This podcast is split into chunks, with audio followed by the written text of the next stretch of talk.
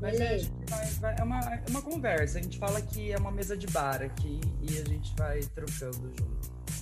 Bom, vamos. A gente faz a introduçãozinha, tá? Para apresentar vocês e bora lá. Vai, Curita, puxe aí. Então está começando mais uma Anedota, seu podcast de quinta-feira. Isso mesmo, já vamos agradecer a todos e todas e todas as todas as pessoas porque nós completamos seis meses de podcast. Pois é, você que achou que não ia passar de dois meses, passou. Estamos agora com seis meses. E 36 e episódios. 36 episódios, exatamente. Olha só que loucura. E agradecemos então a todos pelas companhia, por acompanhar a gente até agora. Hoje tem marmelada e hoje tem goiabada. Hoje nós vamos receber palhaços. Sim, palhaços e sem fronteiras ainda. Isso mesmo, Palhaços Sem Fronteiras Brasil. Bem-vindos aqui à nossa mesa de bar virtual. Por favor, não digam seus nomes, suas idades. Se vocês fossem uma vacina, qual vacina vocês seriam? O sorvete preferido de vocês? E afinal de contas, o que, que é Palhaços Sem Fronteiras? Nossa! É, calma aí, primeiro eu vou falar meu nome, aí enquanto isso eu vou pensando nas outras coisas. Eu sou Aline Moreno, sou fundadora e diretora executiva dos Palhaços Sem Fronteiras do Brasil e tenho 35 anos. Eu sou Arthur, eu tenho 38, 37, vou fazer A gente não sabe nem a Tá idade. Tá igual eu. gente. É, também sou fundador do Palhaços Sem Fronteiras e eu sou administrador financeiro da organização. É, além da gente ser palhaço e artista da organização, a gente trabalha nessa outra parte de gestão da organização. Se você fosse uma vacina, Ah, certeza. qual Eu, que é a mais eu, eu acho que é a Pfizer, né? A Pfizer é uma vacina é muito Pfizer. boa, tem uma eficiência 90 e tantos por cento. É uma dose só, não precisa Ah, tanto só, dos super frigoríficos ali, eles aguentam. Eu acho que da Pfizer. Eu acho que eu seria da. Tem ou a, a Coronavac, que é do Instituto Butantan, ou o Fiocruz, porque para potencializar os investimentos internos no nosso país. Né? Olha só, os dois estão aprovados pela Anvisa, então. Aprovado. Pra gente acreditar, né? E sorvete, eu gosto de sorvete de chocolate amargo, assim, não muito doce. E o Arthur, Ah, eu gosto. Eu sei o que você gosta Sabe o que eu gosto? de sorvete de pistache. É, eu gosto. Gente, olha que gosto peculiar dos dois, Gosto né? peculiar. Nunca tinha visto alguém que gostasse de sorvete de chocolate amargo e o outro pistache.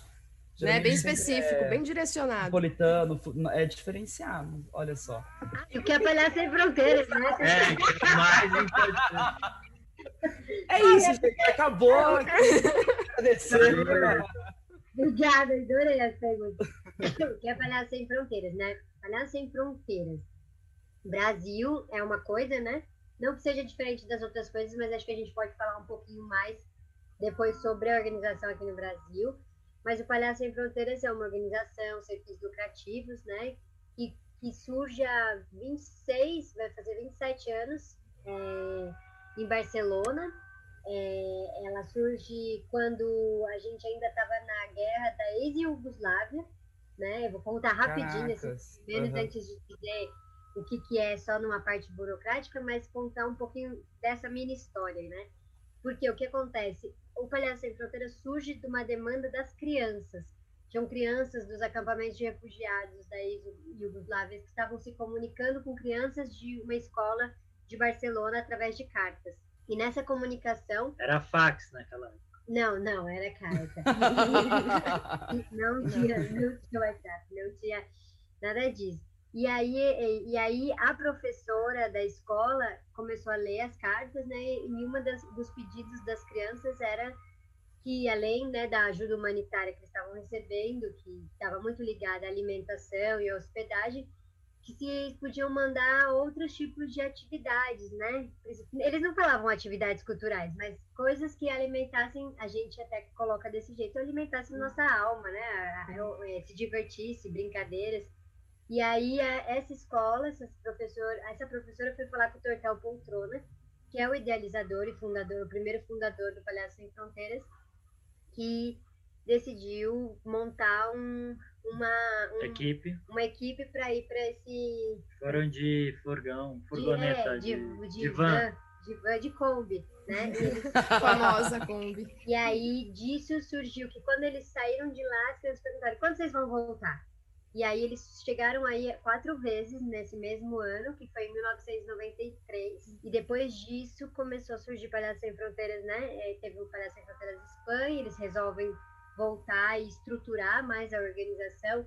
Depois disso veio é, Estados Unidos, Canadá, França. Canadá foi bem depois, né? França, Suécia, Suécia, África do Sul, África do Sul. Hoje em dia somos 14 países que é a gente abrigado faz pela parte internacional. dessa federação.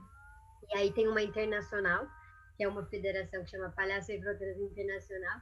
O Arthur pode explicar melhor depois, porque ele é o secretário da internacional também. Olha, Ó. gente, coisa chique. Importante. E aí, e aí essas 14 organizações a gente tem um código de ética comum, né? Mas basicamente, estou falando tudo isso para falar o que, que a gente faz, né? A gente atua em áreas de conflito, em áreas de crise humanitária, áreas de alta vulnerabilidade socioeconômica, com espetáculos de circo, com oficinas, com cortejos musicais, com atividades que ajudem na regeneração eh, emocional dessa população depois que passou por situações de trauma, em diferentes contextos, né? E é basicamente isso. Acho que eu, acho que eu me fiz explicar, assim, apesar de falar 10 mil histórias, né? Foi muito bem. Foi muito bem. A internacional seria um guarda-chuva que abriga todos os capítulos, né? A gente chama de capítulos, que são os países. Federação, tipo uma federação. Então, é, o, que, o que a gente faz é se encontrar anualmente. Agora, com a pandemia, está mais difícil, a gente vai fazer online esses encontros. É, a gente se encontra anual- Hum, aí também bimestralmente, né? e a gente se encontra para ver as, as- como estão cada, cada, cada país, cada capítulo, é, e para seguir diretrizes comuns, assim, né? para a gente não, não cada, um, cada um tem autonomia para fazer o que pode, o que Seus quer, projetos. os projetos, mas também existem é, possibilidades de fazer projetos colaborativos. Por exemplo, a gente fez alguns projetos é, no norte, onde foi construído a usina de Belo Monte, é, com, com um capítulo, que foi a Suécia. A gente foi para El Salvador com os Estados Unidos. É, a gente foi para o Mato pro- Grosso do, do Sul Os com os Estados Unidos A também. fronteira com a Venezuela, com a Bélgica. Então, assim, existe isso também para que capítulos maiores, mais antigos, também possam contribuir de, de formas diferentes, né? É, com os capítulos mais novos, mais recentes, como é o nosso caso, que a gente tem quatro anos. Então, é, a Internacional é, é, um, é uma ONU de palhaços. Mas ele tem o objetivo de, de, de ajudar na melhor comunicação entre os países, né? E também numa maior co- coordenação entre um e outro. E também tem outros países que vão entrar. Por exemplo, antes do ano passado, a gente ia eh, oficializar a entrada da Índia, né? O que é muito importante também. Porque, por exemplo, o Brasil foi o primeiro país da América, Da América Latina Latina, né? é, e isso tem uma importância também na hora de, apesar de ser, né, de ser palhaços, de como a gente também se estrutura na geopolítica, né? Tipo, em como a gente coloca as nossas ideias, do que a gente pensa, porque é uma organização que é uma organização é, que, que tem a, a maioria europeus, né, e países com um desenvolvimento econômico grande. Então, como, como você vai é, equalizando isso e abrindo outros espaços. Então também tem um pouco essa função, né? É, enfim, é isso, né? Então, Sim, E o, Arthur, e o Arthur agora começou a ser secretário, que é muito importante para todos nós, porque também ele está numa função onde ele consegue apresentar outras coisas, uma visão também da América Latina, né? Ou dos países em desenvolvimento. É, a gente tem aplicado muitos pensamentos sobre diversidade, né? Porque como o nosso cenário político, tá, a gente está vivendo aqui um momento extremamente crítico, é, ao mesmo tempo tem um outro lado que está florescendo dentro é, da nossa da nossa sociedade, que é essa uma visão mais diversa, né? Então, em vários aspectos, tanto raciais quanto de gênero, quanto É, é, então, assim, uh, nesse sentido, acaba a gente, a gente, indivíduos, né, começa é, a transformar. E isso também a gente começa a perceber que isso a gente pode levar lá para fora. Existem resistências também, uh, mas, mas pouco a pouco a gente consegue, é, através de muito diálogo, muita, muita insistência também, né? Uh, como é, traz é, outros pensamentos para dentro de uma organização internacional. E isso também afeta é, diretamente o, o, os europeus, porque também a casa deles está mudando, né? Então, assim, a crise de refugiados que está acontecendo é, nos países vizinhos, né? Ali está tá fazendo mudar a casa dos próprios europeus. Então, assim, essa, esse pensamento que está está acontecendo aqui no Brasil, também gera identificação na Alemanha, ou na Suécia, ou outras partes é, do mundo. Então, assim, é, esse intercâmbio gera muito aprendizado assim, para todo mundo. Não, não, não, não sempre é uma coisa feliz e alegre, é. mas é super necessário. Sim. Ah, uma parte mais burocrática, né? Parte mais bem. É, não sei se só burocrática, sabe, Porque é uma parte mais de tipo assim, para a gente ter uma mudança real, a gente, é, eu acho que é talvez estrutural, mais do uhum. que burocrática, na minha opinião, né? Tipo, uhum. estrutural no sentido de que se a gente, por exemplo, agora a gente acabou de aprovar uma política de diversidade e inclusão dentro da internacional, que todos os países precisam pensar nisso, né? Porque a gente precisa pensar desde o nosso privilégio. A gente está falando de Sim. palhaçaria, de, né, tipo, de, de artes, mas assim, aonde que a gente está situado e como a gente faz para que seja sempre é, o mesmo padrão. Isso tem a ver com algo que é estrutural, né? E aí essas coisas. É porque, assim, protocolo, né? Que você fala assim, putz, né, né? São coisas mais assim, só que elas são necessárias para que depois a organização se olhe e fale, nossa, que legal, nessa organização tem isso, isso, isso. Mas isso não surge assim do nada, né? Precisa, tipo, às vezes, criar essa estruturação para isso, né? uhum. né? Então, Mas é um assunto mais sério, é um assunto mais sério. Sim. E é um, uma troca, né? É um intercâmbio de, de informações, uma troca com outros países. Como fazer essa troca e, e ser palhaço sem fronteiras hoje com uma fronteira tão grande quanto a pandemia? Nossa. É, então, eu acho que é, né, é que eu, eu, sinto que tem, não quero ser, tipo, não, não vou dizer assim, ah, é o lado bom da pandemia, a gente sempre às vezes fala Romantizar, aí, né? Às vezes a gente romantiza. É, é não, não dá para romantizar. É, porém, eu acho que uma das coisas é que como você, né, que está numa situação que consegue ter um mínimo de saúde mental nesse momento, pega uma, um momento e fala assim, como que eu vou é, usar isso da melhor maneira?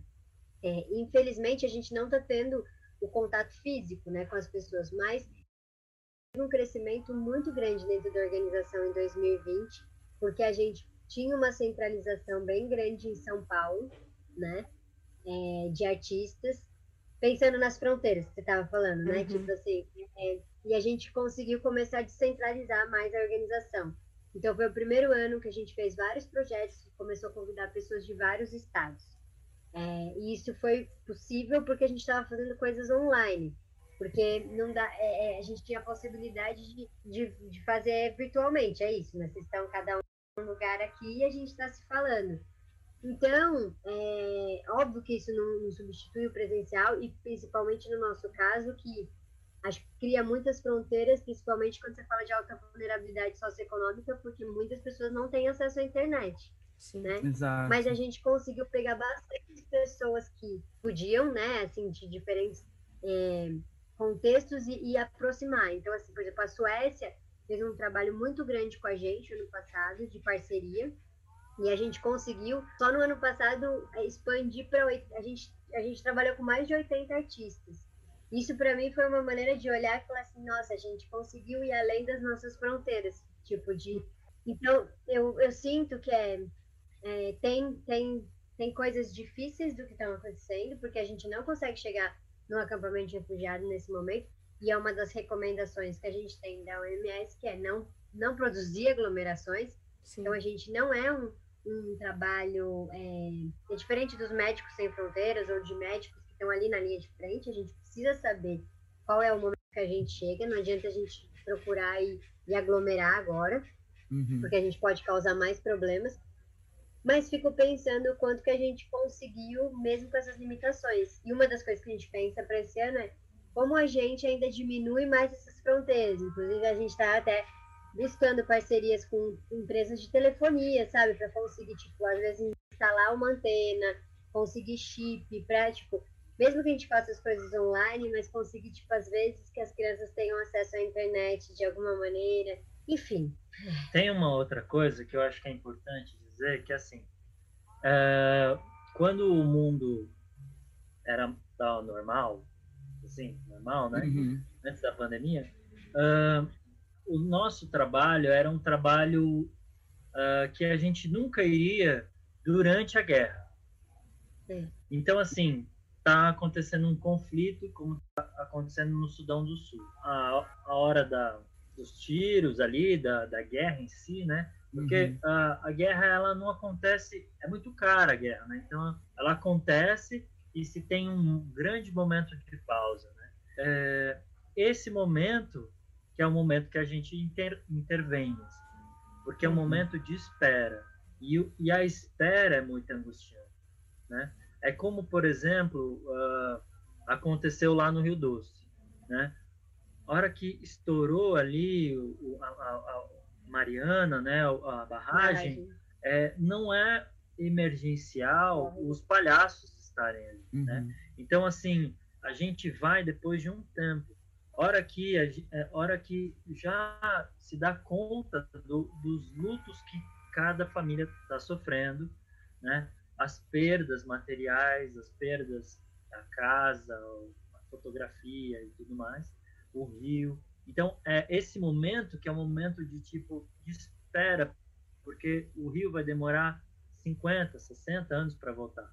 Então, é esse é o momento que a gente, Palhaço Sem Fronteiras, vai. Né? Uhum. E eu acho que aqui nesse momento é a mesma coisa.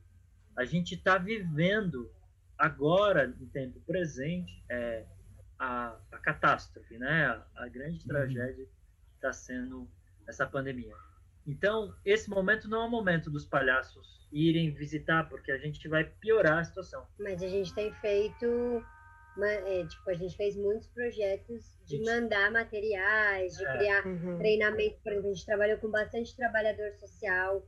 No ano passado, a gente fez oficina para trabalhadores sociais, psicólogos, assistente social, para ajudar eles a terem mais ferramentas no momento, porque eles estavam na linha de frente, entende? Então, o que a gente pode fazer é apoiar e criar ferramentas que sejam. Tipo, a gente, ano passado a gente fez um projeto que chama Palhaça Sem Fronteiras e a gente trabalhou com centros de acolhimento de mulheres vítimas de violência, que cresceu muito durante a pandemia. E além disso, com centros sigilosos, que são lugares que a gente não consegue ir pessoalmente, mesmo sem pandemia. Então a gente acabou indo com os vídeos, porque a gente conseguiu chegar. Então a gente está buscando né, alternativas. Uhum e, e ao mesmo tempo entendendo qual é o momento que a gente pode atuar ou não, com, tendo prudência, né? Porque uhum. a gente sabe que a gente não tem essa prudência de alguém que, superior que, está, que não está falando isso, então nós, como indivíduos, ou como coletivo, ou como organização, precisamos manter isso e não propagar falando que tudo bem sair por aí, porque não está tudo uhum. bem, né, gente? Então, Sim. acho que é um desafio, né? Mas, mas a gente está se reinventando, a gente está buscando mais olhar para a vida nesse momento do que para a morte, porque a morte está uhum. presente muito forte, né? Então, como a gente olha ainda para onde existe vida e se recupera e se regenera nesse momento, né? Então, aonde existe menos fronteiras nesse momento para a gente, a gente entra. E os trabalhos de vocês, quando vocês, é, vocês falaram, são as atividades circenses, são espetáculos, como que funciona? Como que são essas atividades? A gente teve, é, eu vou, acho que tem duas coisas, né? Um que é o antes, né? Que antes a gente trabalhava muito assim, a gente tinha projetos aqui em São Paulo, alguns projetos nas ocupações, onde a gente uhum. fazia apresentação mensal, é, para as crianças em várias ocupações urbanas de São Paulo e, em geral, os projetos vários contextos, né? Por exemplo, esse que o Arthur falou da Amazônia, né? Do, do uhum. de, que a gente trabalhou com as populações que foram Altamira. É, em Altamira e, e, o ano passado em Belém, ano retrasado em Belém também. Mas em, em Altamira a gente trabalhou com as populações que foram deslocadas pela construção da usina hidrelétrica de Belo Monte, né? Sempre tem uma questão que a gente ou é um crime ambiental, ou um desastre ecológico, ou ou, ou realmente áreas violentas, né? Por exemplo, as ocupações, né? As ocupações, por que, que a gente decidir? Porque é um lugar onde o Estado não, não vai. Então, a gente também tem um foco de trabalhar em lugares onde, onde não existe uma presença do Estado ativa e que a gente percebe que é importante ter e que é importante visibilizar essas, esses lugares em diferentes contextos, né? Brumadinho a gente trabalhou. É, esse, esses lugares, normalmente a gente faz um tipo de projeto, que são projetos de duas semanas a 21, 20, pode chegar até 28 no máximo dias, onde a gente fica nesse ambiente, no, no, nos lugares, nos ambientes, tipo diferentes lugares, é, apresentando espetáculo, né? É, uhum. Mas dependendo do lugar, a gente também dá oficina, né? Vai dependendo uhum. do contexto.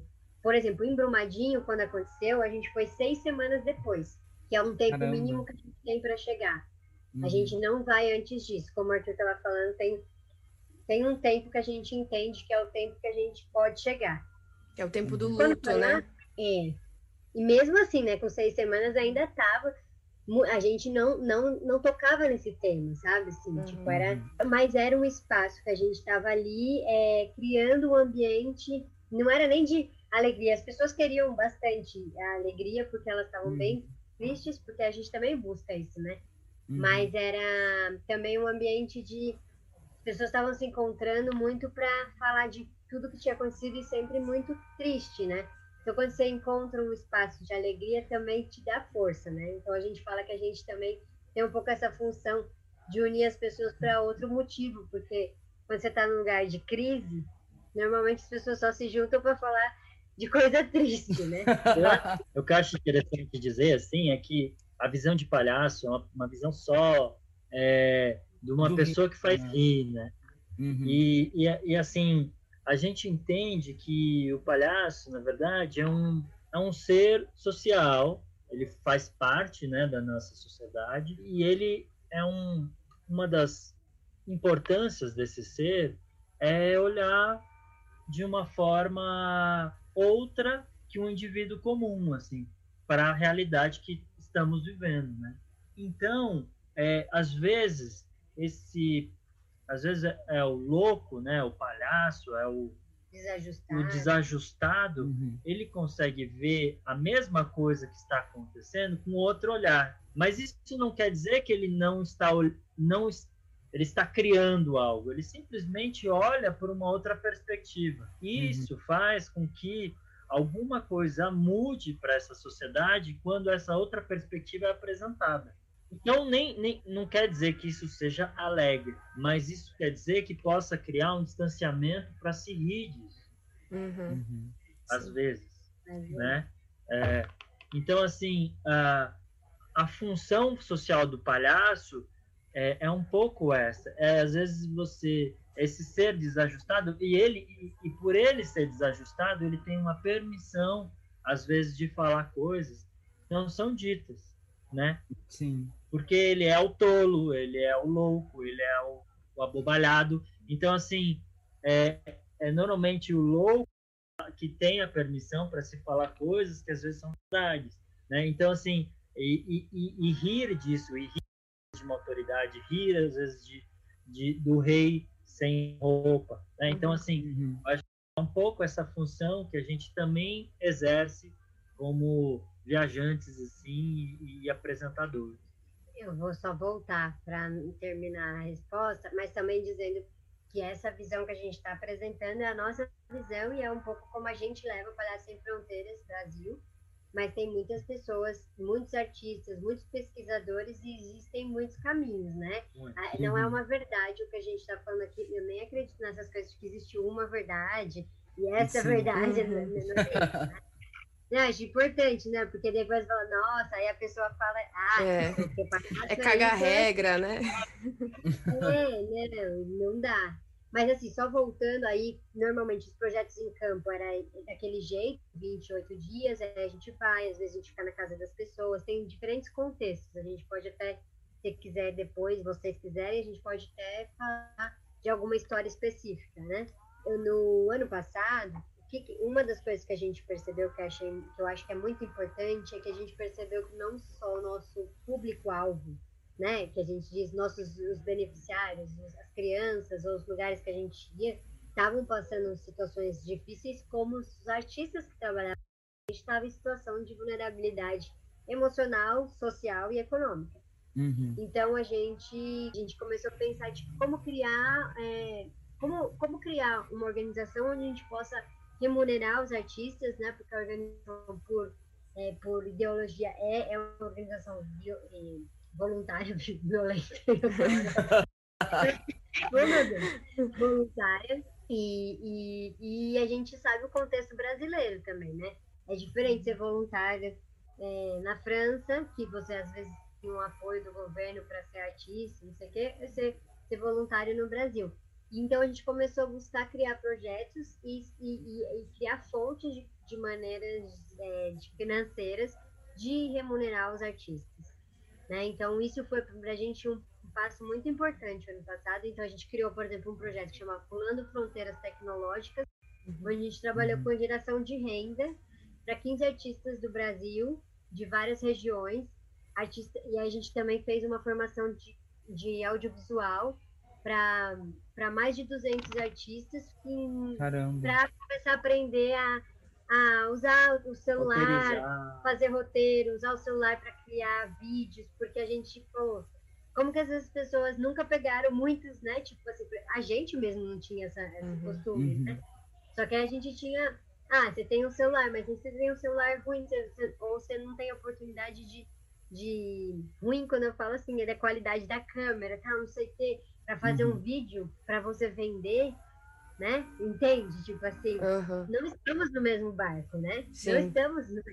Então, é o que assim, você falou de reconhecer os nossos privilégios também, né? Sim. E como a gente cria, é, então a gente começou a trabalhar muito nesse lugar da pedagogia o ano passado, sabe? Que é algo uhum. que a uhum. gente gosta muito e tem percebido que é um, um grande caminho, formação, o ano passado a gente começou também a fazer uma formação de direitos humanos para todos os artistas da organização e todas as pessoas que fazem parte, para a gente entender melhor o que é direito humano, o que é reflexão étnico-racial.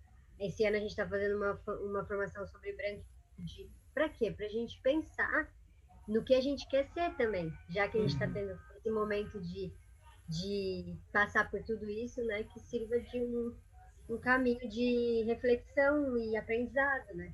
Não só deixar isso passar como mais um ano normal, que não é. Sim, total. É, e se reinventar é um também, né?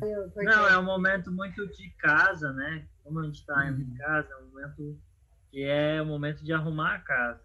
Eu acho que isso é algo que, que a pandemia, de certa forma, nos mostra, assim, é, tipo, é momento de todo mundo se, se olhar para dentro, né? A gente está a gente está apontando muito, assim, eu acho que não estou tirando peso e, e, responsabilidade de ninguém, né?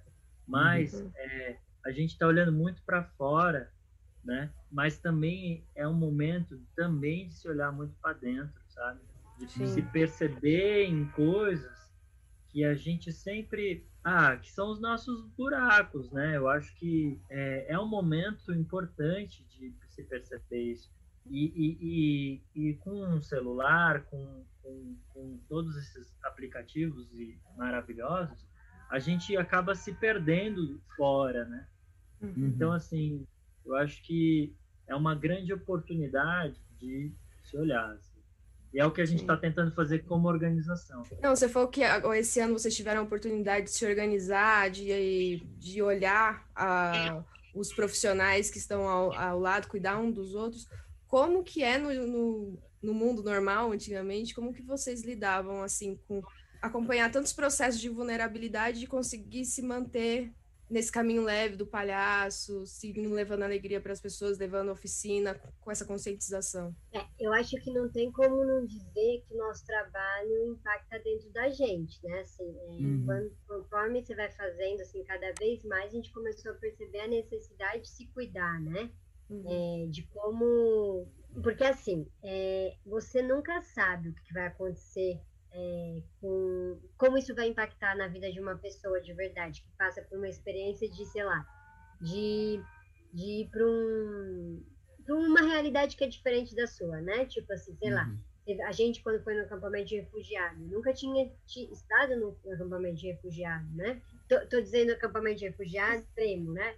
Porque, por exemplo, um bairro periférico onde tem é, não tem assistência, é, tipo, não tem água, não tem luz, por mais que, que, que, isso é assustador, e é assustador e tem que ser, porque é horrível, é, é um direito humano básico, é algo que a gente brasileiro ainda tem mais é, contato, né? Assim, uhum. tipo assim, na uhum. nossa vida.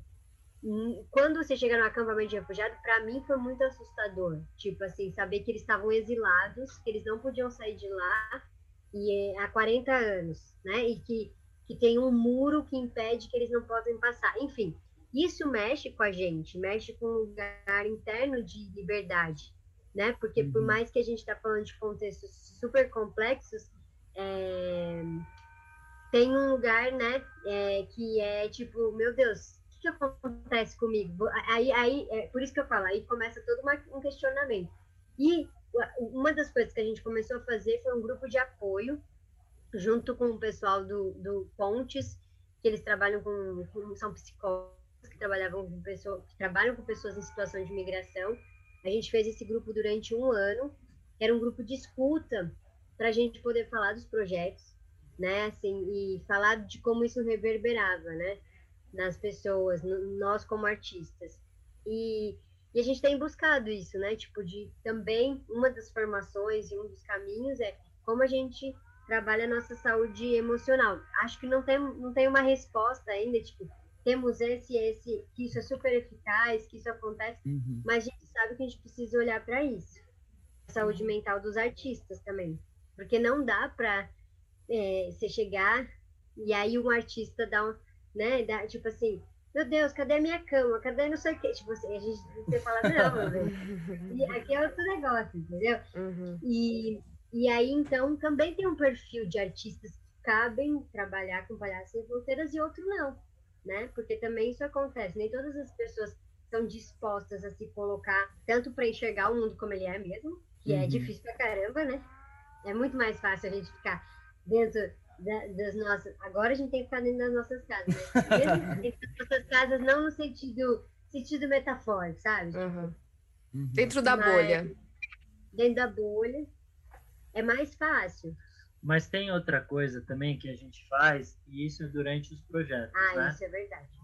Que é fundamental, assim, que a gente faz uma partilha, que é ah, toda noite a gente partilha as emoções, as emoções o, momento, o que, que cada um está sentindo. Assim, né? Então, por exemplo, é, a gente faz uma roda e, e cada pessoa é, leva um objeto de importância naquele dia e cada pessoa tem o seu momento para dizer o que está acontecendo, como que ela está sentindo. Então, é, esse momento é a oportunidade de uma pessoa falar e, e, e as outras escutarem, né? Então, isso é algo que cria-se uma teia, porque muitas vezes alguns projetos você não conhece o artista que está indo com você e tudo mais. Então, assim, uhum. você vai criando uma cama, uma teia, que vira uma cama. Então, assim, o tempo inteiro, durante um projeto, é muito exigente a quantidade de, de apresentações que se faz. Essa teia, ela, ela faz com que, assim, você você tá mais cansado, você não está comendo as coisas que você está acostumado na cama que você está acostumado a dormir e você está trabalhando demais e vendo coisas às vezes muito difíceis. Então assim essa teia faz com que a gente sabe não caia. E se alguém cair uhum. tem a cama da teia, entende? Então ela é uma uhum. de uma uhum. certa forma um ah, um grande um acolhimento, né? É. Uhum. A gente se olha, se cuida, né? Então acho que esse é, estar dentro de um projeto do Palhaço Sem Fronteiras é, é de uma generosidade para o outro, para consigo mesmo, o tempo inteiro, né? Você precisa estar atento a, ao seu companheiro, à sua companheira o tempo inteiro e a si mesmo, né? Perceber os seus limites também, é, porque no dia seguinte você vai ter mais. Então, assim, é, é, negociar, você não pode ter aquele ímpeto de dar tudo de uma vez, você tem que ir negociando, sabe? É, é algo que precisa é, de calma, porque a gente, como agente social, é, a nossa função ela é muito subjetiva, muito uhum. sutil, né? Então a gente também tem que perceber isso com nós, assim, né? É, o cuidado que, que chegamos no local, a forma, porque o, além além de tudo que a gente faz, uma das coisas que é que eu que eu ouvi assim muitas das pessoas que eu fiquei nas casas e trabalhei junto um coordenador de um local, é a relação que se tem dia a dia com essas pessoas. Depois que acaba o espetáculo, que, que se cria ali, né? Porque a gente é convidado para tomar muito café. Para comer muito bolo na casa das pessoas. Pra, Uma vez a comeu oito ovos, a mulher não parava de fritar ovos. Gente. Eu falei assim, ela fritava, ela fritou, não, ela fritou uns oito ovos para cada um. A gente não aguentava, mas Nossa! Mas eu acho que o que o Arthur está falando, que eu, que eu concordo bastante, é a coerência.